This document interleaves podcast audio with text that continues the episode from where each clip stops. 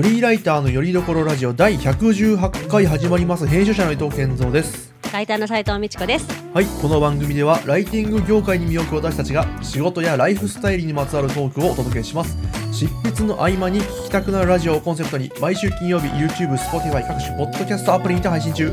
前半はフリートーク後半はテーマトークという構成でお送りします。斉藤さんよろしくお願いします。はい、よろしくお願いします。はいあのちょっと前にあの僕あの野球の話をしたかなと思うんですけど、はい、えっと初めて野球やりましたっていう話だったよね。人生今なんか。33なんですけど33歳ですけどもう33歳で初めてえー野球やってと、まあ、知人のその草野球の大会にねちょっと飛び入りで参加してましたよと、まあ、そんな話をしたんですけど、まあ、本当に野球経験ないながらねちょっとやってみた。意外とおもろいじゃないかと。そんな話をしたんですけど。実はねもうあと1週間2週間先にまたね同じメンツでね野球をすることになったんですよおお、いいじゃん。そうで前回は僕はもう飛び入りで参加して別にもう着替えとかも何も持ってかず手ぶらで行ったんですよ すごいな。はいはい。でウィースっつってやってでうんうん人からグローブ借りて、うんやったんですけど今回はちょっとねグローブを買いまして、おお、いいじゃん。うんそう。初めてグローブってものを買いまして、まあ、あのメルカリで買ったんですけどなんか、うんうん。そんないきなり大きい金払いたくないなと思って そんなやる気ないしと。そこまでね。で買ってみて、まあ、革のねグローブってものを買ったんですけど多分ね男の子ってもうね小学生ぐらいにこの経験通過してるんですよもう本当、はいはいはい大体、はい。俺なかったんで、うんおこれがグローブかってちょっとね若干のテンションの高まりを感じたわけですよ、うんうんうん。ちょそこで僕が思ったのがちょっとキャッチボールしたいなと、ああ、そうね。ね。ほぼやったと。ことないんでキャッチボールっていうものも。はい。ってことであの僕はあの、まあ、知人、まあ、僕のその普通の友達ですね。に、うん。あの俺人生で初めて野球のグローブ買ったんだわっつって。ちょっとキャッチボール付き合ってくるよっつって。いろんな人に送ったんですね、うん、まあ大体同年代の男友は達に、いはい。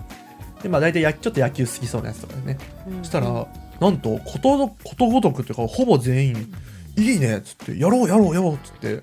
すごいね。いいんだ。前のめりな返信が来てちょ僕も驚くぐらいで。いや別に僕はなんかそのキャッチボールしたことないんでそのキャッチボールの良さとかよく分かってないんですけどうなんか。ねすごいみんなやりたがってたんですよ想像以上に。でままだねそのいろいろ約束を取り付けたんですけどまだやってはいないんですけどなんか僕が思ったのがえそんなにみんな食いつくのっていうところがあってななんかちょっと不思議だったんですよ。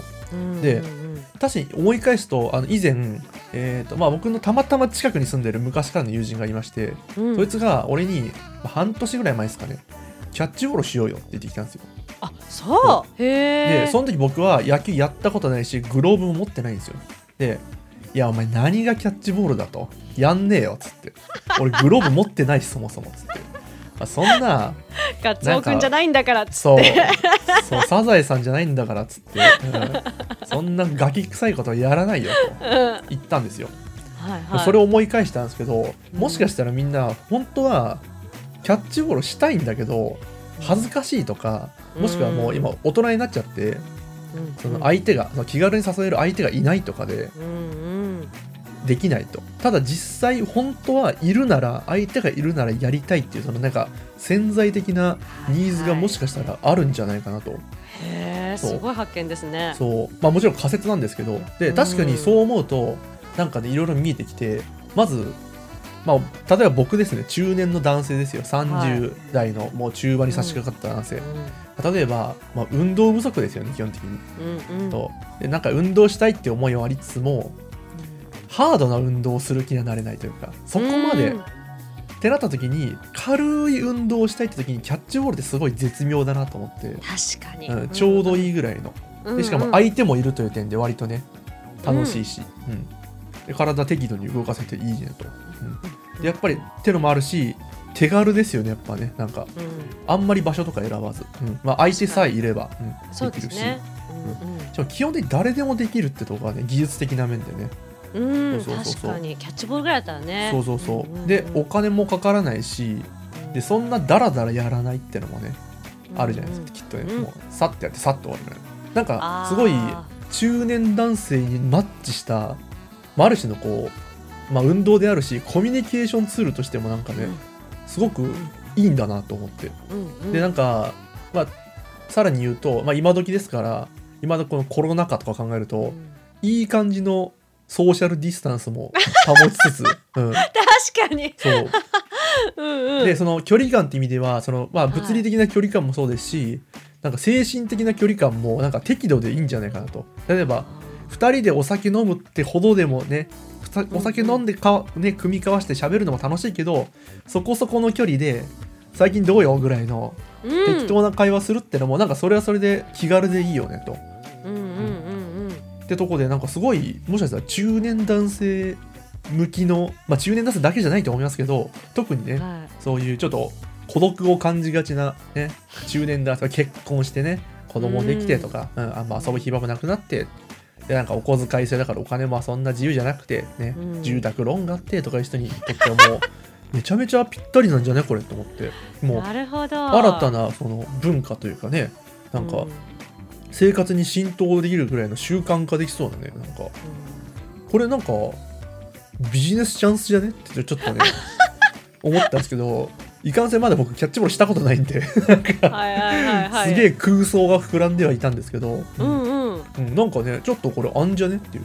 なんかちょっとわかんないけど、まあちょっと極端な例で言うと、まあ、ないと思うけどマッチングサービスとかなんかキャッチボールしたい人同士を今んとこあんま知らない人とかやりたくないかなと思ったんですけど、だってなんかすごい待ち合わせとかがすごいしやすくなるなんか調整アプリとかがあったらなんか便利かなと。なんか例えばうん。SNS みたいなのを作ってやキャッチボール好きの SNS 作ったら今やりたいなみたいなステータスをなんかアイコンにするとか、うん。なるほど。そうか、うん。そういう意味でのね。そう。とかそういうなんか待ち合わせ誘うの恥ずかしいとかもあると思うんですよ、多分ねみんなそう誘うのが恥ずかしいんじゃないかなと思ってどっちかっていうと、うんうんその恥ずかしさを解消できる何かねうん。ツールやらサービスがあったらうん。なんか結構面白くねって思ったんですけど。うん。まあまあでも改めてまだまだ僕はキャッチボールしたことないので。そうだよね。まだ妄想のね、段階もあるからね、うん。何も知ららないんですけど、んまあなんかね、うん。まあ、多分これから今月来月にかけて、まあ、ポンポンキャッチボールをしていくんですけど。なんかね。そんな何回もすんの？いやまあいろんな人声がけちゃったんで。あ 何回ぐらいあるんですか？それちなみに。今んとこ3回ぐらい。あいいです。すごい野球好きな人じゃんなんか。そう。でも今んとこね野球にはそんな興味ないんですよね。野球別にね、試合見ようとも思ってないですし、うんなんかうんうん。まあ、試合したい、まあ、みんなで楽しく試合するのはいいですけどなんか試合したいってのもないしなんかボール打ちたいっていう願望もそんなないんですよ今のところ、うんうんで本当だからキャッッチボールですねというかなんかなんならキャッチボールを理由にしていろんな人と遊びたいだけかもしれないですね。ああ、うん。そういうのはでもありそうですよね。口実にと言いますかね。そうなんかねやっぱね、うんうん。中年男性ってねただね特に女性って割とはい。ご飯食べようとかお茶しようみたいな、うん。なんかそんくらいのノリで集まれるんですけどそう男ってうんうんね意外となんかね、ちょっと喋ろうよみたいな誘い方でこっぱずかしいんですよ。あそう。そう。うん。えーそれ知らなかった。だから代わりに飲もうよとかね。あ確かに確かに。そうだ飯食おうよとかなんですけど、うんうんうんうん。やっぱね多少やっぱね理由必要なんですよ。もしくはなんか理由。なもうなんか麻雀しようよとかそっち系なのかななんか。何かしらがない確かに。と理由がないと集まれないんですよ割と。なるほど。なのでその一つのねあの口実にね。面白いね。ちょっとキャッチボールしようよって、まあそれもちょっと恥ずいですけど 正直。なんかなんか本当にねなんかお磯野って感じがすごいよね。そのなんかみんながそのキャッチボールにねあのみちょっとそううんさ気軽に誘っていいんだっていうね世の中になれば割とねなんか面白いですね。とタバコ吸いに行こうよぐらいのノリでね。ああちょっとキャッチボールしようよみたいなね。ーのがあったらうん。うんうんうん面白いねっていうね。確かにね、そうですよね。でもねなんかそのうん。さっきのマッチングサービスみたいなのがあればいいのにみたいな、ん。SNS みたいなのあればいいのにで思い出したんですけど、うん。やっぱねなんか趣味の大人になってからそのうん。趣味の仲間欲しいよっていうのって、うん。やっぱねいろいろあると思うんです。しかも軽めの趣味みたはいいな。はいはいそうそう。でわかるわ、うん、そうそうそう。でなんかすでにありもののさサークルに入るのはめちゃくちゃやっぱりもううん。ハードルが高いというかそこで人間関係できてるじゃん。そうですね。っていうのもあるんだと思うんですよ。なんかね、うん。それたまたま私の知り合いが、うん、うん。あの、えっと、読書好き合コンみたいなのを企画するって言ってたんです。うん。で合コンとは言ってるけど別にあの友達を作りたい人でいいんだみたいうんな感じのスタンスなんです。なんか別に、そうそうそう男同士で仲良くなってもいいし、もちろん男女で仲良くなってもいいし、うん女同士で仲良くなってもいいし、みたいな、うんこう感じで、まあうん。それもそれもやっぱ読書好きってさやっぱ読書会行くしかないとかだったらさすはいごいハードルがうん。なんか高いんだけど、うん。まあなんかなんていうの合コンっていう名目でとかイベントで会って、うん。そこでなんかちょっとね、読書仲間できたらいいなみたいなのがなんかね、うんあったりするみたいなんだよね。だから、はいはいはいはい。ね、キャッチボールだけで、ななんかそういうのね。そうそうそう。なんかそのありそうですよね。環境かきっかけがあればなんかね、うん。意外とうんうんそううんつながりやすくなるんだろうなと思って、うんうんうんうんうんなんかやっぱしかもあの大人になってから友達あんまできないんですよねやっぱね。その新しくはねなかなかね、だからたまにはそういうののもねあの刺激的だなと思ったりするんだよね。わかるうん。わかるわかる、うん。そうですよね。そうそうそう。いやこれはへちょっともうちょっと調べてあの、うん、あの 情熱があったらなんとか、うん、サービス化してみますわ。ー いやでもいいよ。絞った方がいいよ。ほんとキャッチボールに絞った方がいいよ、うん。一点突破がいいと思います受けるかなってなりますねやったらね。別に儲かるか知らないけど受けるかなぐらいね、そうそう。うん。小さく始めてね、はい。で楽しみにしとこうとこれうん。協力者いたら声かけてください、あとこうしたらいいんじゃねっていう意見あったらね ぜひ。もういやいやいやいや言うだけなら言うわ。揉んねでください、うん、コメントでもね僕をねどんどんねあの、う。んいただけたらね嬉しいですね、何のラジオかなっていう、以上です、本当温度もね、話をしてしまいましたが以上です。いえいえ楽しかったですよ。はい。はい、さてさてじゃあ今日はね、ここは前半としては後半いきましょう、はい。テーマ持ってまいりました。というかあれですね。あのラジオに投稿が来てまして。はいありがとうございすます。ごいありがたいこと。にいつも最近いっぱい来てて嬉しいですね。ねありそういただいた投稿がこうやるともうメインテーマになるんじゃないかと思いましてこちらをね取り上げてみたいと思います。じゃあ早速、はい。まあ、質問内容読んじゃいますね。はい。はい。えーっとお名前お名前これか。ありました、えーお名前がねガリガリガリンチョさんですかね。はい。はい、ありがとうございます。はい、読ませていただきます。えーこんにちは。いつも楽しく聞かせてもらっています。ところで、お二人は駆け出し時代、ポートフォリオを作っていましたか？私はライターですが、記名記事の経験がまだないため、えー案件応募では個人ブログを見せるようにしています。ですが、キーワード選定が苦手なこともあり、毎回何とも微妙な記事が出来上がっている気がします。記事のストック作りも案件応募もコツコツやるしかないと思いつつ皆どんな風にしてるんだろうと気になります。もしよろしければお話お聞かせください。こんな投稿でした。ありがとうございます。ありがとうございます。なるほどなるほど。まあ一言で言うとポートフォリオですね。いわゆるね、うんうんテーマポねートフォリオはい。です、だから今回のテーマはこのポートフォリオというところにね焦点当てようかなと思いますと、まあ、ポートフォリオどどうやって作ってるのとかそもそも作るのみたいなねうんそういう部分のうんうんうん話をしようかなと。まあ、なんか、まあまず僕から言うと、あのー僕、ポートフォリオ作ってないという、作ってないですね。うん。うん。なんか、あんまり、うんうん。まあ、フリーでやってたこともありつつも、なんか、あんま売り込むっていう感じでもなかったので、僕の場合、なんか、編集者だからね、そうですかね。ん。うん。ていうかそもそもポートフォリオとは何かってところから話し始めた方がいいのかもしかして。そう、だから僕もねね、実際ね、まあ、こう共有されたりすることあるんですけど、見てくださいってただそのポートフォリオってそもそもなんだろうっていうところも実はね、うんあるので、もう根本から話していこうかなと。う。ん。ね、これをさ聞いてるさ、ライターさん、これがリアルですよ。編集者ポートフォリオなんだろうって言ってますから、ね、これがリアルですよ 本当に。確かに。ね、うん、そうなんですよ実は。なんか、ね。うん、まああそういうのあるんだぐらいのねなんか、でも実際あんま、うん、よく分かってないかもしれないっていうところで ちょっと、うん、あんま知ったかぶりせずに。はい。斉藤さんはねあの割とね知ってる方だとは思うので、ちょっといろいろ聞きたいなというところですね。ああ話せることがあったらね、うん。話しましょう、はい。ではちょっと順を追っていこうかなと、まあ、まずじゃあ、そもそもポートフォリオって何ですか？はい、え私は答えるの？それ。いやまあどうなんだと思う？っていうところですね。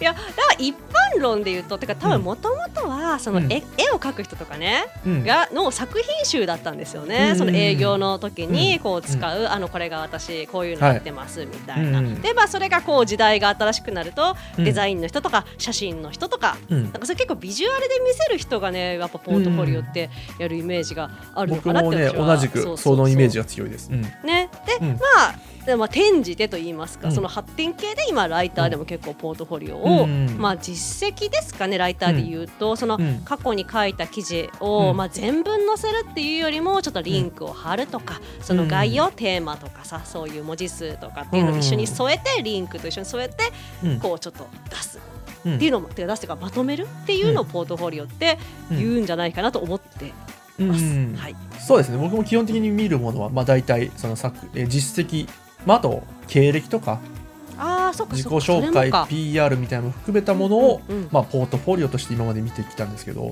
あ、やっぱそうなんですね。なんか、うん。まあ、そうであそうなんだろうなと思いつつもこれが本当に一般的なライター界隈におけるポートフォリオなのかって疑問はあって、おー。うん、いや 別になんはいはか否定したいわけでもないんですけどあこういうもんなんだねっていうぐらいで後で知るというか、うん、冗談ああ、なはいはいはいはいはい。あははは、うんうん。まあこれがいわゆる、まあ、ライターにおけるポートフォリオと、うん。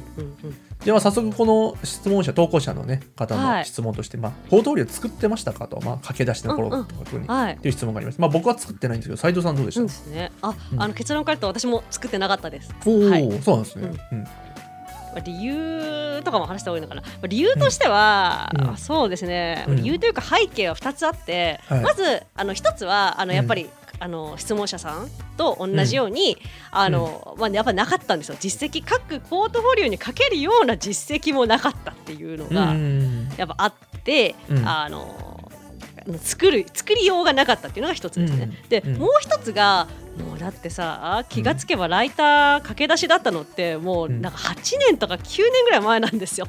そうですね。で、うん。そのぐらいの時代ってうん。まだそんなライターがポートフォリオを作るみたいな雰囲気じゃなかったっていうか、あんまりね、うんそういう言葉が出回ってなかったので、うん。っていうのがまあ背景としてあるな感じですかね。はい。うん。まあ、確かにはなんか流行りというかね、まあ、そういう風潮があったら作ったかもしれないけど、あ当時は確かに、ね、なかったかもしれないですね。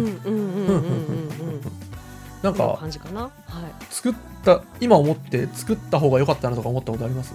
その仮に実績がなかったとしてもですね。ああのポートフォリオって、うん、ななんていうんね。結論から言うと別に作っても作んなくてもどっちもいいよいいんじゃないって私は思うんですよ。でななんてかっていうと、うん、まあやっぱ作りようがないっていうのもそうですしで、なんかね私がじゃあ駆け出し時代どうしてたかっていうと、なんかね自分だけ、み人に見せる用のポートフォリオじゃなくて自分の手元に実績メモというか経験、執筆経験メモみたいなのをうん。まとめてたの。なんかこうどういうジャンルでは、うん。例えば何文字で、うん。えー、と月何本ぐらい書いててテーマは何でどういうふうに書いてみたいなのを、うんなんかメモしてて。で、うんまあもちろんその提示できるものはリンクをさこううん一緒にメモをしてて。それでお客さんに、あの過去に似たような執筆実績ありませんかってメールとかで聞かれたら、うん。その時にそれだけこうコピペしてさメールにコピペしてうんペッてこれですみたいな感じうんで見せるように、うん。まあ、自分の中で整理してまとめておくっていう。感じでやればいいから、ということでまあなく外用のポートフォリオはうん。そうそうなくてもいいのかも？と思っしました。はいはいはい。そうですよね、うん。なんかい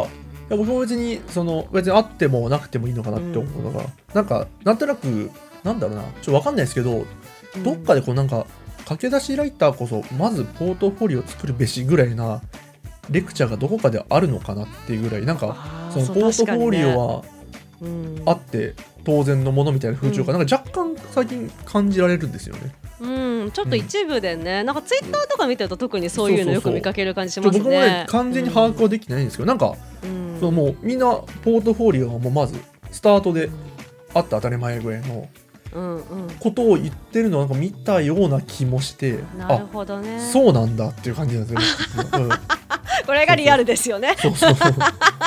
そうなんかあんまねそのポートフォリオ見る機会ねそんなないんですよね実はね、うん。ていうかなんかポートフォリオが僕がねじゃあポートフォリオくださいって言ったこと多分ないんですよ実はねなんかあ、そう。そう。でどうですよね。私も言われたことないもん、未だに。ポートフォリオ見せてくださいってやったことないです。うん。なんかなんだろう、またもしこうねもうすでにこういろいろお話をしてる中でなんかうん。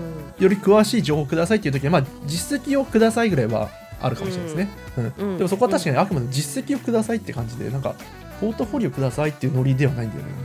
うん、なんかその、なんていうんですかね編集者私編集もやってるのでその編集者さんの立場もちょっとわかるんですけど、ポートフォリオってうんなんかいろんなテーマのさ例えば、まあうん私例えば私で、うん。言うと私は例えばその英語学習系英語学習っていうジャンルでも書いてるし、うん。ローム人事ロームっていうジャンルでも書いてるし、うん。オープンイノベーションみたいなジャンルでも書いててそれを一つのポートフォリオにまとめるわけですよね。うん。でも編集者さんが見たいのはそのどれかだけだと思うんですよ多分。ああそうですそうですね、うん、この分野のとかこの案件っぽいものありますみたいなねそうそうそうそうそううん似たような感じのっていうのなので、だから抜き出して結局うん。紹介することになるので、うん。っていう意味ではね、うん。あのいらないのかなっていうのが、まあ、はいはいはいなと思いますよね。うん。確かに確かに。そうですね。うんなんかうんうん。そうジャンルとかで整理できてその一部をくれるとかすごいねありだなと思うんですけどなんか確かに実績がない場合ってあんま載せるもんないですもんねそもそもねそうですね、うん。そうですね、まあだからさっき私が言ったように、その、うまあ実績見せてくださいって言われてそれが記名記事でなかったら、うん。あもう本当にこういうテーマのこういうメディ、ウェブメディアでうん。どういう、うん。あのな何文字ぐらい書きましたうん。みたいな、うん。こうウェブでリサーチしたのか取材したのかレポート、ん。うん。なんかしゅなんかそういうねイベント行ったのかとか、そういうこう執筆方法とかをまとめて出すしかないよねっていう。そうですね。この、えっと、質問者さんのねガリガリンチョさんは、まあ、うんご自身の、まあ、ブログまあああなんかや、はいはい。メディアをやってるんですかねきっとねを見せて多分ねるというところで、うん。そうですね。これ多分そのなんていうんですかね。うん、あいわゆる昔のアメブロみたいな感じじゃなくてちゃんと WordPress で作ってらっしゃるんじゃないかなとですよねきっとね。多分僕らはね世代一瞬ブログって聞くとねあのアメブロみたいなね ものをね mixi とかアメブロを一瞬イメージしたんですけど 多分違いますよね。そうそうそう。うん。ちゃんとしてらっしゃるんだと思うんですよね。うん。多分これそれでいいんですよね多分ね。こんななんか実績あります。ああの自分の、ね、メディアですけどこんなもの書いてますっていうのをね、あのチョイスしては出すという、うん。うん。いいと思いますよね。ねだから文章力わかるもんねだって。そうそうそうれで。全然十分ですねそれで。ね。うんうんうん。うん。まあ、あとはそうそうそういう文章を見せるっていう意味でじ見せられる実績がないなないけど自分の文章力こんなぐらいですよって見せる例として、うん。私自身はやったことないんだけど、あの営業先というか営業先、なんか、まあ、掲載先のメディアがあるじゃん。うん。なんか。うん。じゃあこれにもし記事をじ仮に自分がうん。載せる、うん載せる記事を書くとしたら、うん、こういう感じで記事書けますよっていうサンプルをなんか作ってみせるライターさんいるらしい、はいはいはいはい。もう実績とかではなくね、うんうん、そうそうそうそう。サンプルですね。あすごいですねそれね。うんうんうんうんうん。あ、ね、全然それもすごいむしろ一番信用できるかもしれないですね、それ、ね、確かに、まあ、自分で、だから、ただでトライアル記事書いて見せるみたいな感じだもんね、うん、なんかね。うんうん、確かに、だって、実績って割と編集者さんのね、手が加わってたりして、なんか、うんうん。その人の実力かどうかって結構確測りかに、ね、わづらいですもんね。そうだよね、うん、うんうんであるならばなんか自分全部自分でやりましたってぐらいの方が実はねその文章という点においてはね安心感ありますよね。そうですね、確かにね、そうですね。うん。うん。うん。うん。うんまあ、なんだろうな今その、まあ、今ポートフォリオってそもそも作るべきかって話をしてる時に、まあでもとはいえ何もないのはそれはそれでっていうのはちょっとあるなと思って。例えば、はい。まあなんかライターじゃないなんかなんだろうなライターが集まるイベントとかで「うんはじめまして」っていう会話でねなんかなった時に「えあなた、まあ、あなた誰ですか?」っていう人はいないと思うんですけど、まあ、ノリ的にね「えどんなはいライターさんなんですか?」って時になんかパッてこうね、まあ、QR コードでも何でもいいですけどパッてこう見せてパッて伝わる何かがあれば、まあ、名刺代わりにはなるよなと思って、うんうんまあ、そういう意味ではなんかあってもね面白いなとは思いましたね。